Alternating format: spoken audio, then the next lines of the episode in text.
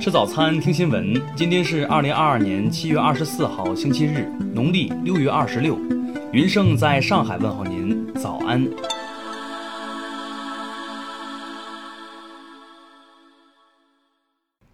首先来关注头条消息。七月初，广东湛江的戴女士带着父母抱团前往长沙旅行。旅行最后一日返程时，因为购买导游售卖的特产，与导游在大巴车上发生争吵。在此过程中，七十五岁的父亲疑因心脏骤停猝死。戴女士说，该旅行团为拼团，报名时宣传单上写着零自费、零购物，实际旅行中却被安排了购物点，不买就不让我们出去。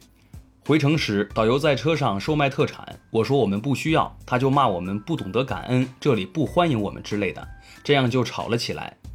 此外，事发后，戴女士发现涉事导游实际上为无证导游，所持导游证为假证。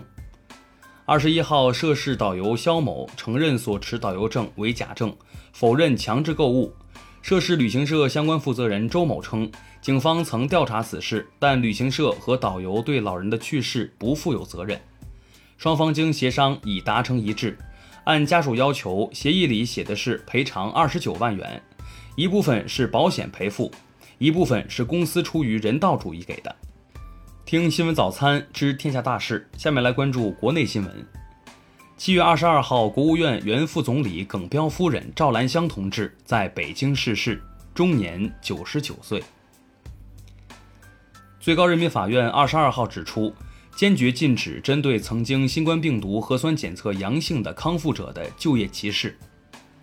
二十九省份公布二零二一年出生人口数据显示，多个省份二零二一年出生人口创下了数十年来的新低。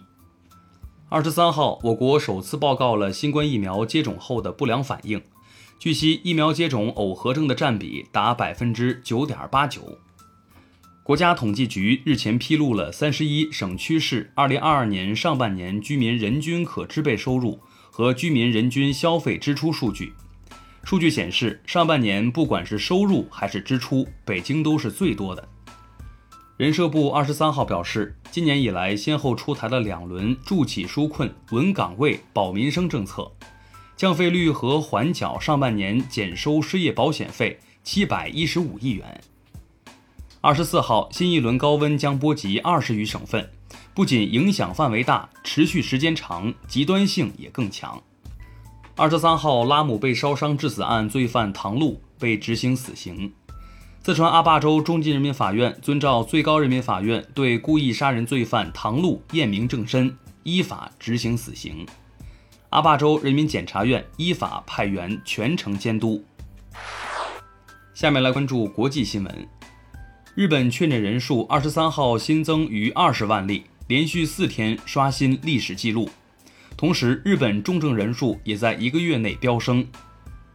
据叙利亚国际通讯社二十三号报道，当天美国再次通过叙利亚和伊拉克的非法过境点，将他们从叙东北部哈塞克省偷来的石油运往美国在伊拉克的基地。近日，在德国总理舒尔茨和家人被发现，不仅没有按环保要求做好垃圾分类，还把部分被标注为机密的有关 G7 峰会参会领导人随行人员的备忘录文件未经处理的随意丢弃。二十三号消息，今年晚些时候枪杀日本前首相安倍晋三的嫌犯山上彻也也将接受精神鉴定。美国国务院发言人二十三号证实。两名在乌克兰参战的美国公民最近在乌东部顿巴斯地区死亡，已联系死者家属，并向其提供领事协助。美国前总统约翰·肯尼迪的女儿卡罗琳·肯尼迪二十二号抵达悉尼，履行美国第二十七任驻澳大利亚大使。自七月二十二号以来，立陶宛铁路已恢复经历境内向俄罗斯飞地加里宁格勒州运输货物。当地时间二十二号上午。斯里兰卡新总统维克拉马辛哈上任首日，大量警察和军队进驻总统秘书处门前的抗议村，驱散抗议者，并拆除了抗议者搭建的部分临时帐篷。下面来关注社会民生新闻。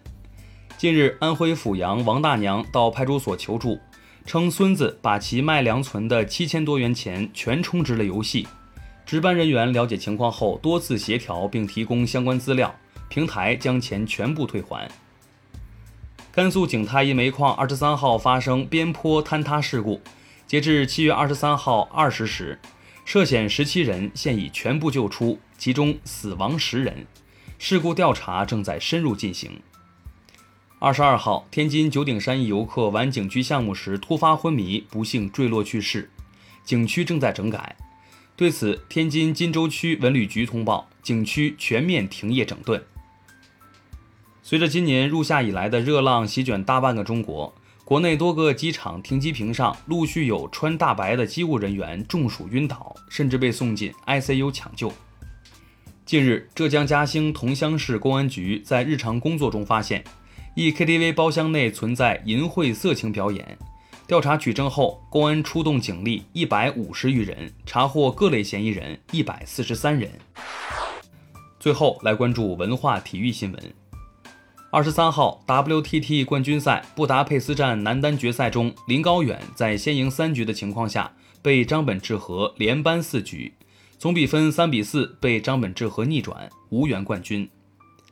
WTT 冠军赛布达佩斯站女单决赛中，中国选手王曼玉四比二战胜队友王艺迪，获得冠军。二十三号，中国女足在东亚杯对阵韩国女足，中国女足在上半场先失一球的情况下，下半场由汪琳琳破门，双方一比一战平。二十三号消息，CBA 新赛季十月十号开始将逐步恢复主客场制。